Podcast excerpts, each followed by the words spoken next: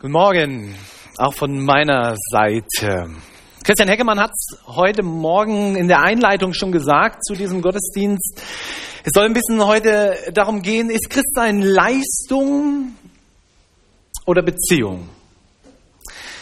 Wir leben ja in einer Zeit, in der Leistung hoch hochgehalten wird, wie fast nichts anderes. Alles wird fast über Leistung definiert. Leistung ist sehr wichtig und ich denke, Leistung, das, das Denken in Leistungskategorien zu denken, das ist menschlich. Das gibt es seit eh und je, aber vielleicht in unserer Zeit noch verstärkter als früher? Ich weiß es nicht, aber ich denke schon in gewisser Weise. Schneller, höher, weiter, stärker, schöner. Das ist so das Motto. Je mehr Geld ich habe, desto angesehener bin ich. Je mehr ich leiste, desto erfolgreicher bin ich. Je, je erfolgreicher ich bin, desto mehr Geld habe ich. Je mehr Geld ich habe, desto angesehener bin ich. Und so geht das mehr und mehr. Und, und in diesem Kreis und in diesem Definition Funktionsrahmen, Leistung, darum scheint sich alles zu drehen und zu gehen in unserer Gesellschaft.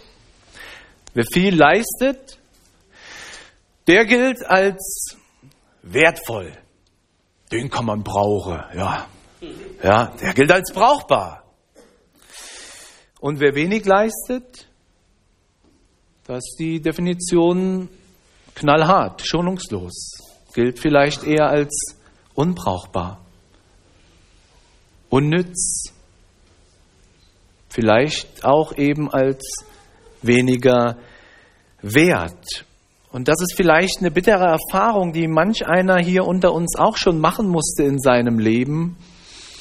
Man hat vielleicht früher, als man noch jung war und im Saft stand oder so, ja, so wie man das so ausdrückt, viel geleistet und dann altersbedingt, gesundheitsmäßig war das vielleicht nicht mehr so möglich. Und wie schnell wurde man vielleicht fallen gelassen, abgeschoben, ausgetauscht gegen neue, stärkere, bessere Kräfte. Ich denke, das ist etwas, was wir gerade in unserer Gesellschaft im Profisport ganz oft ja so, so als, als Zuschauer so mit, äh, mitbekommen und ja auch so werten. Ja, der hat nicht, der, was hat der für einen Scheiß gespielt? Also, was hat er für ein Schlechtes Spiel gespielt. Oh, oh, oh. Auswechseln. Ja, Christian.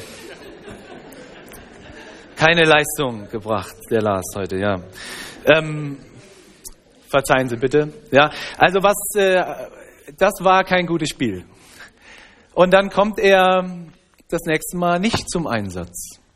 Oder wird eben, bei München kauft dann gern nochmal für ein paar Millionen einfach einen neuen Spieler der dann eben bessere Leistungen bringen soll. Trainer werden genauso ausgetauscht, weil die Leistung der Mannschaft nicht stimmt und entsprechend ja wohl auch ihre Leistung nicht. Und so ist man schnell weg vom Fenster. Natürlich ist ein gewisser Leistungsanspruch berechtigt in unserer Zeit oder generell im Leben und natürlich auch im Beruf. Das will ich ja gar nicht abstreiten. Aber wenn man das alles so mal so plakativ sich anschaut, wie in unserer Zeit doch sehr stark alles über Leistung definiert wird, da frage ich mich, ist unser Leistungsdenken nicht übertrieben? Haben sich nicht Prioritäten verschoben? Und sollte Leistung wirklich das erste Definitionskriterium sein, um über den Wert, die Bedeutung oder das Ansehen eines Menschen zu urteilen. Oder wie wir selbst auch manchmal eben über uns und unser Leben, unsere Bedeutung urteilen.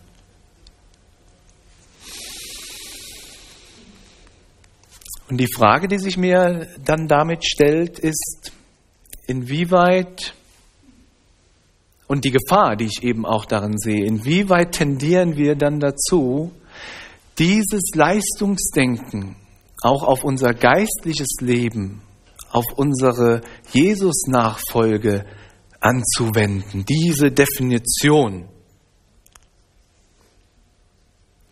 Insofern meine Frage an Sie, an dich heute Morgen. Inwieweit definierst, definierst du dein Christsein über deine Leistung, auch über geistliche Leistung?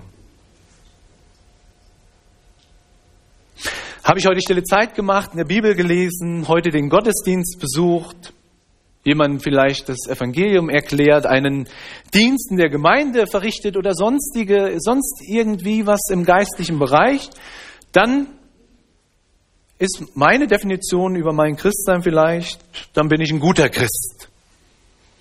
Und dann weiß ich mich auch von Jesus geliebt.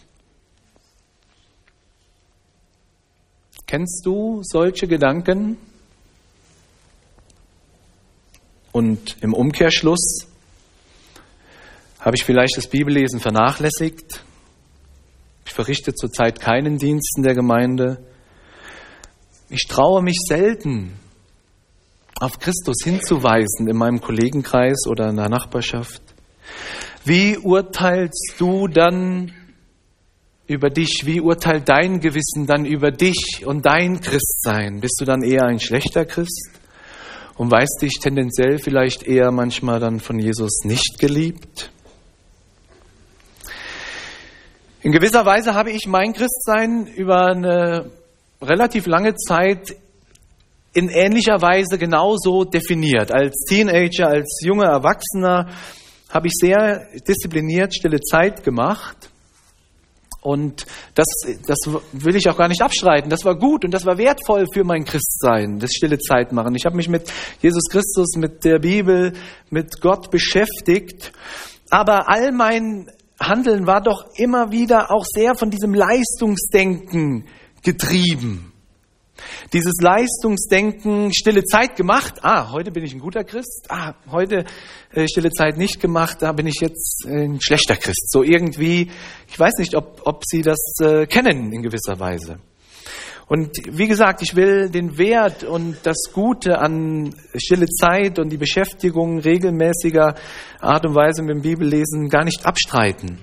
Aber ich glaube eben, es ist eine Gefahr, dass wir tendenziell dazu neigen, das dann ganz schnell eben auch über Leistung zu bewerten. Und dass man stille Zeit so, so habe ich das früher gemacht, so abgehakt. Ah, erledigt und so abgehakt, ah, mir geht's gut, ich bin ein guter Christ, brav, super, ja. Ähm, und dann schleicht sich auch in diesen geistlichen Dingen ein Leistungsdenken ein. Ein Denken, dass wir das tun müssten, um vielleicht bessere Christen zu werden, dass wir das tun müssten, damit Jesus uns noch mehr lieben würde. Aber wenn wir so denken, dann befinden wir uns in einem Irrtum. Denn in der Nachfolge Jesu geht es nicht um Leistung, um das, was wir tun. Das ist Religiosität, das finden wir in allen anderen Religionen. Es geht in unserer Jesus-Nachfolge in erster Linie um Beziehung. Beziehung mit unserem Vater im Himmel, mit Gott Beziehung leben zu dürfen. Jesus lädt uns ein in ein Beziehungsverhältnis und ihr Lieben, nicht in ein Arbeitsverhältnis. 40 Stunden Vertrag oder sowas. Bei Jesus dürfen wir in erster Linie sein und müssen nichts tun. In erster Linie dürfen wir es sein. Philip Jensi hat einmal einen Spruch gesagt, der mich sehr bewegt hat und der mich immer wieder sehr anspricht auch. Philip Jensi hat gesagt, ich kann nichts tun, dass Gott mich mehr liebt. Ich kann aber auch nichts tun, dass Gott mich weniger liebt. Christsein ihr Lieben, heißt nicht, Jesus stirbt in seiner Liebe am Kreuz für uns, ermöglicht uns Erlösung, Vergebung unserer Schuld und er sagt, das ist freie Gnade. Amazing Grace, wir haben es gesungen, freie Gnade und dann nehmen wir dieses Gnadengeschenk an. Ja, Jesus, ich danke dir. Und danach kommt der Leistungsdruck. So, jetzt bin ich Kind Gottes und jetzt muss ich ja leisten, jetzt muss ich, jetzt muss ich das, das und das tun und abarbeiten, damit Jesus mich nach wie vor weiter liebt und lieb haben kann. Durch den Glauben werden wir Kinder Gottes. Und wenn wir diesen Status haben, Kind Gottes, dann steht in erster Linie immer die Beziehung zu unserem himmlischen Vater im Vordergrund. Und nicht das Ableisten von geistlichen Übungen oder sonstiger Taten, die durchaus gut sind und gut sein können und Berechtigung haben, aber sie dürfen nie den Schwerpunkt bekommen. Und ich denke, das macht Jesus deutlich hier in unserem Text aus Lukas 10, die Verse 38 bis 42, in dieser Begegnung mit Martha und Maria. Und ich möchte durch diesen Text mit uns gemeinsam durchgehen. Und da lesen wir im Vers 38, als sie aber weiterzogen, kam er in ein Dorf. Da war eine Frau mit Namen Martha, die nahm ihn auf. Also wir sehen hier, Jesus ist auf der Reise, er zieht als Wanderprediger durch Israel und hier eben durch Judäa, denn dieses Dorf, wo er jetzt Martha trifft, äh, das befindet sich in Judäa. Das ist der Ort Bethanien. Und Jesus, Lukas berichtet hier von einer ersten Begegnung mit den drei Geschwistern Martha, Maria und Lazarus. Und Johannes berichtet in, im Johannesevangelium, Kapitel 11, berichtet der Evangelist Johannes dann von einer weiteren Begegnung, die Jesus einige Monate oder vielleicht ein Jahr später eben mit diesen drei Geschwistern hatte. Und da beschreibt nämlich Johannes auch, wo die wohnen, in welchem Dorf, nämlich in Bethanien in Judäa, nicht weit weg von Jerusalem. Also dieses Dorf ist Bethanien. Und Lukas berichtet uns nun eben von dieser ersten Begegnung, die Jesus mit diesen Geschwistern hat, auch wenn Lazarus jetzt nicht äh, erwähnt ist im Text, aber eben die beiden Schwestern Maria und Martha. Und Martha, sie ist offenbar die Älteste. Sie ist genannt als die, die Jesus einlädt in ihr Haus. Sie lädt ihn und seine Jünger ein. Sie ist gastfreundlich, nimmt Jesus auf. Und sie lebt eben nicht allein, sondern offenbar lebt ihre Schwester Maria mit ihr im Haus. Und dann lesen wir weiter in Vers 39. Und sie hatte eine Schwester, die hieß Maria. Die setzte sich dem Herrn zu Füßen und hörte seiner Rede zu. In diesem Vers finden wir zwei Besonderheiten zu Maria als Mitgastgeberin und zu Maria als Frau. Denn als Mitgastgeberin hätte sie, so könnte man ja meinen, bei der Bewertung jetzt der Jünger und von Jesus helfen müssen. Sie gehört doch mit im Haus, sie weiß, wo die Teller stehen, wo die Tassen hängen und äh, wo das Wasser gelagert ist oder die der Weizenkries, keine Ahnung. Äh, all diese Dinge im Haushalt, sie kennt sich ja mit aus. Aber sie setzt sich zu Jesu Füßen und hört zu. Das andere ist, das Besondere, dass normalerweise jüdische Rabbiner gar keine Jüngerinnen hatten, normalerweise. Die hatten keine Frauen, die sie lehrten. Aber jetzt sitzt Maria als Frau vor Jesu Füßen und für Jesu ist das voll, für Jesus ist das voll in Ordnung, dass Maria jetzt seinem Lehrgespräch zuhört. Und das finde ich eine tolle Besonderheit, die sich immer wieder durchs Neue Testament zeigt, nämlich wie Jesus mit Frauen umgeht. Er schätzt sie wert. Jesus ist auf Frauen zugegangen. Egal, ob das jetzt äh, in den sozialen Augen der Gesellschaft der Norm entsprach. Jesus schätzt Frauen wert, geht immer wieder auf Frauen ein, redet mit ihnen. Und auch wenn er sie nicht in den engsten Kreis seiner Jünger beruft, eine Frau, so gehören Frauen trotzdem zu seinem Jüngerkreis, die er ihm nachfolgt. So lesen wir zum Beispiel in Lukas 8 von den Frauen, die mit Jesus gegangen sind, von den Frauen, die Jesus versorgt haben. Und wir können da diese Wertschätzung die Jesus gegenüber Frauen hat, immer wieder an Jesus erkennen. Jesus behandelt Männer und Frauen gleichwertig, gleichberechtigt, ohne die individuellen, geschlechterspezifischen Aufgaben, Rollen und äh, Fähigkeiten aufzulösen, so wie das ja heute teilweise versucht wird im Gender Mainstreaming. Alles gleich zu machen. Das macht Jesus nicht. Aber er behandelt sie in gleicher Weise. Also, für Jesus ist es voll in Ordnung, dass Maria sich jetzt wie die anderen Zuhörer Jesu vor seine Füße setzt und ihm zuhört. Und wenn wir diesen Vers 39 in einer anderen Übersetzung lesen, zum Beispiel in der Elberfelder Übersetzung, da steht noch ein kleines Wort mehr in diesem Vers 39. Da steht nämlich das kleine Wörtchen auch. Da heißt es nämlich, die sich auch zu den Füßen Jesu niedersetzte. Und das macht deutlich, Jesus ist jetzt nicht alleine mit Maria und Martha im Haus und jetzt Martha arbeitet in der Küche, Maria setzt sich alleine vor Jesu Füße. Nein, sie setzt sich auch zu Jesu Füßen, weil da eben noch mehr Leute, mehr Zuhörer sind. Vielleicht eben die zwölf engsten Jünger, vielleicht sonstige Zuhörer aus dem Dorf. Und im Judentum war es eben üblich, der Rabbi, der Lehrer, der jetzt eine Rede hält, der unterrichtet. Der hat sich nicht, wie ich das jetzt äh, mache, hier vorne hingestellt, sondern ein Lehrer hat sich immer hingesetzt. Und dann haben die anderen, die Zuhörer, haben sich entweder rumherum gestellt, wir könnten das ja jetzt auch mal machen, wäre vielleicht mal ganz nett anzuschauen, ja, ähm, oder eben zu den Füßen hingesetzt, ja. Das wäre noch netter anzuschauen, ja. So. Ähm, und so war das eben üblich. Insofern macht Maria hier auch nichts Außergewöhnliches, dass sie sich vor den Füßen Jesu hinsetzt, sondern sie macht das, was man gemacht hat, ganz normal und was die anderen Zuhörer auch getan haben. Was macht Martha, die Hausherrin?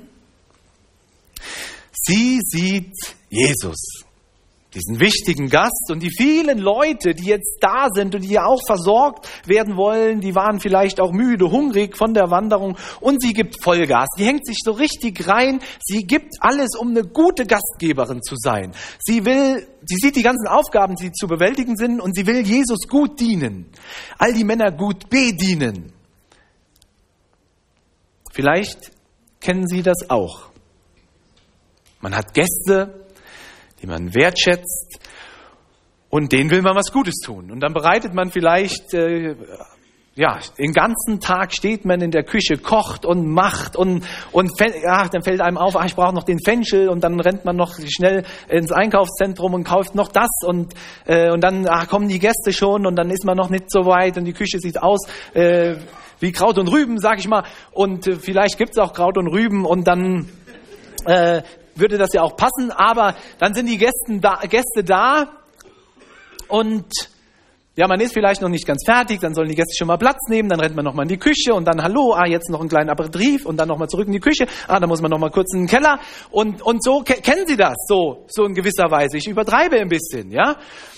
Und dann äh, will man den, den Gästen wirklich gut äh, gehen lassen, ein guter Gastgeber sein. Und vielleicht sind die Gäste aber auch einfach nur da und fragen sich, ja, wo sind denn unsere Gastgeber eigentlich? Ja, wir sind doch eigentlich hergekommen, um Beziehung, Gemeinschaft mit denen zu haben. Und man selber stellt dann auch irgendwann im Verlauf so eines Abends fest, Mensch, eigentlich war gar nicht so viel Ruhe und Zeit da, wie man sich gerne gewünscht hätte mit den Gästen. Und ich denke, in gewisser Weise ergeht es hier so Martha. Da heißt es weiter in Vers 40, Martha aber machte sich viel zu schaffen, ihm zu dienen. Und sie trat hinzu und sprach, Herr, fragst du nicht danach, dass mich meine Schwester lässt allein dienen? Sage ihr doch, dass sie mir helfen soll. So, das ist jetzt eine Ansage. Martha will unbedingt alles richtig machen. Ihre Ehre als Gastgeberin steht vielleicht für sie auch auf dem Spiel. Sie will mit perfekter und guter Leistung als Gastgeberin glänzen. Und äh, schließlich erkennt sie auch, hier ist nicht irgendein Gast. Hier ist Jesus, das ist ein bedeutender Rabbiner.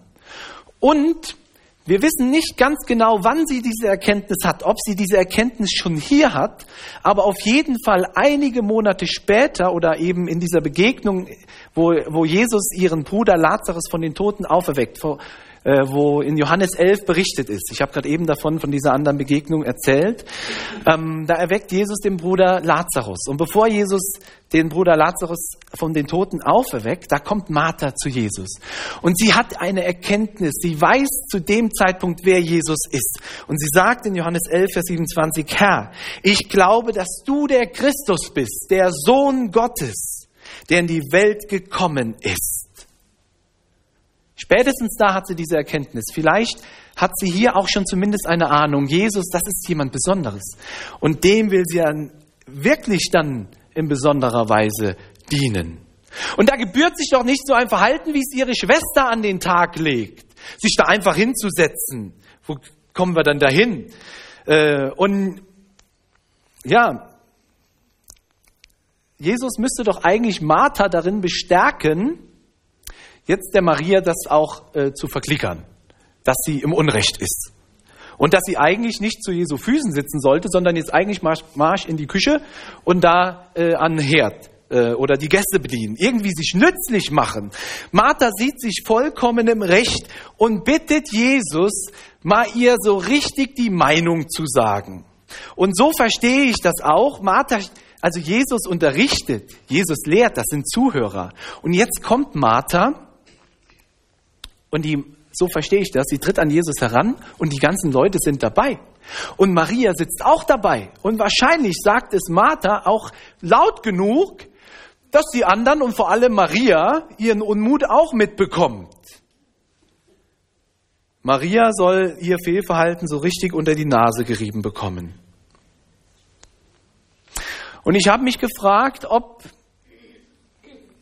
wir vielleicht auch manchmal mit so einer Absicht an Jesus herantreten. Nämlich der Absicht, zum einen A, Jesus unsere Meinung, von der wir felsenfest überzeugt sind, dass sie richtig ist, Jesus aufdrücken zu wollen. Jesus, ich sehe das so und so, mach das jetzt mal so. Ja, jetzt hau mal da rein, ja, so. Oder eben noch mehr vielleicht, dass wir an Jesus herantreten mit einer Bitte und äh, diese Bitte eigentlich nicht an Jesus adressiert ist, sondern ich rede zu Jesus symbolisch, spreche aber zu einem ganz anderen Adressaten. Haben Sie vielleicht so eine Bitte auch schon mal gehört? Gebete, wo wir uns über das Verhalten anderer aufregen, die wir an Jesus stellen, aber der andere sitzt auch vielleicht im Gottesdienst dabei oder in der Gruppe und äh, ich sage das Jesus hier und, und in der Hoffnung, dass der andere sich dann schon angesprochen fühlt und vielleicht beschämt wird. Es ehrt Jesus nicht, so zu beten, so an ihn heranzutreten. Jesus kennt dich ganz genau. Er kennt unsere Absichten, er kennt unser Herz und er kennt auch die Absichten eines jeden anderen, auch der anderen, über die wir vielleicht Unmut empfinden. Und wir dürfen zu Jesus herantreten mit all unseren Sorgen mit all unseren Nöten, mit all unserem Leid, das, was uns beschäftigt, was uns das Herz schwer macht, wo wir auch Unmut drüber erleben und uns aufregen, da dürfen wir Jesu alles ausschütten. Aber wir dürfen Jesus nicht missbrauchen für eine indirekte Schelte gegenüber jemand anderem. Wie reagiert Jesus? Auf die Bitte von Martha. Vers 41. Der Herr aber antwortete und sprach zu ihr, Martha, Martha, du hast viel Sorge und Mühe. Jesus reagiert mit viel Liebe und Verständnis auf Martha. Jesus sieht all die viele Arbeit, all die Mühe, die Martha sich macht. Sie sieht diese Verantwortlichkeit, die Martha sich angezogen hat und wie sie sie ernst nimmt, all ihr Engagement, wie sie sich wirklich einsetzt, ihm und seinen Freunden gut dienen zu wollen. Aber er sagt auch, eins aber ist Not. Vers 42. Eins aber ist Not. Maria hat das gute Teil gewählt oder erwählt. Das soll nicht von ihr genommen werden. Jesus sieht, dass Martha es wirklich lieb und gut gemeint hat, aber etwas ist ihm viel wichtiger. Und das ist das Verhalten, das Maria gewählt hat. Und dieses Verhalten, das soll Maria jetzt wirklich nicht weggenommen werden.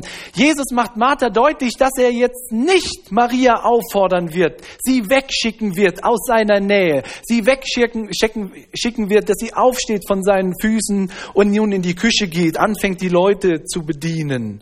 Nein. Denn seine Gegenwart, die Maria sucht, dass Maria auf ihn hört, ihm zuhört bei seinem Lehrgespräch, dass Maria Gemeinschaft mit ihm haben will, von ihm lernen will. Das ist der gute Teil, den Maria gewählt hat. Und darauf kommt es in erster Linie an. Eins aber ist Not. Das ist die Priorität.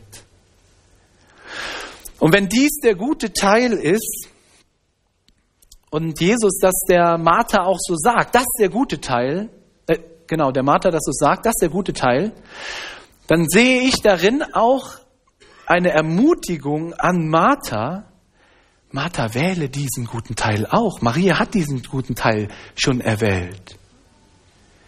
Bevor du anfängst jetzt zu dienen und loszulegen, hab doch erst mal Zeit, Gemeinschaft mit mir. Setz dich doch auch zu meinen Füßen.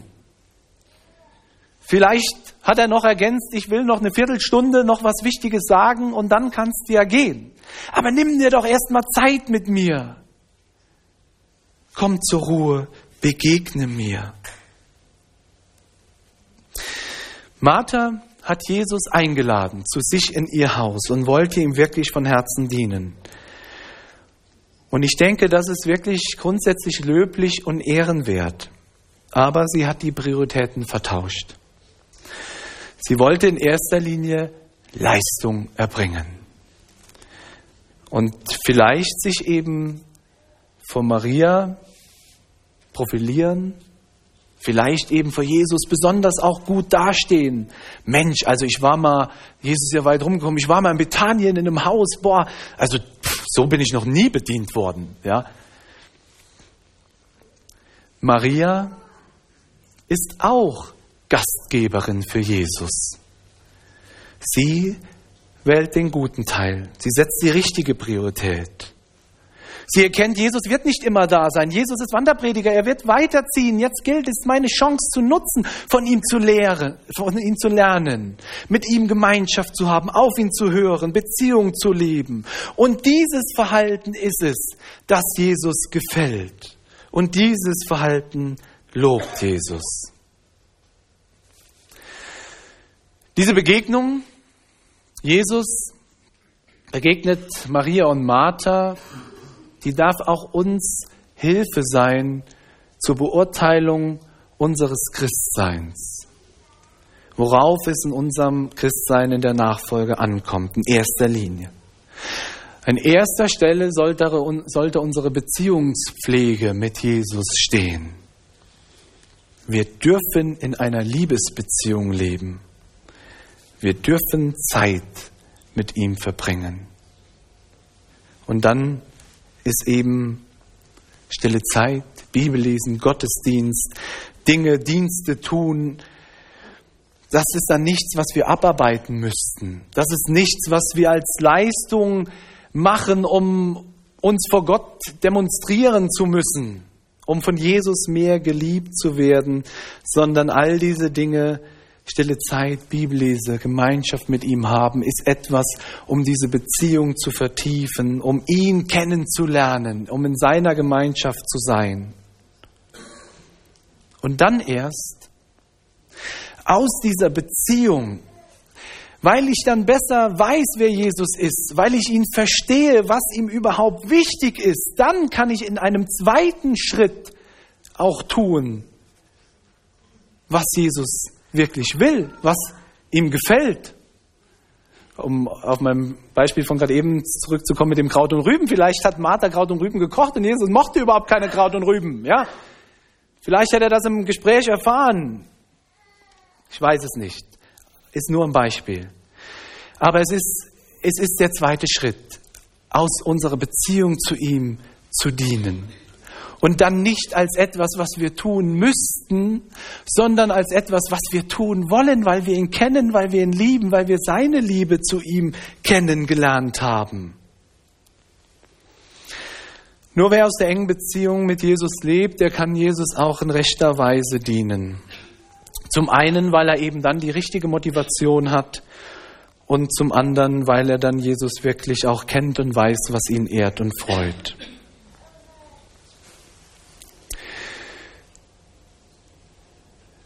Wenn du Jesus in dein Leben eingeladen hast,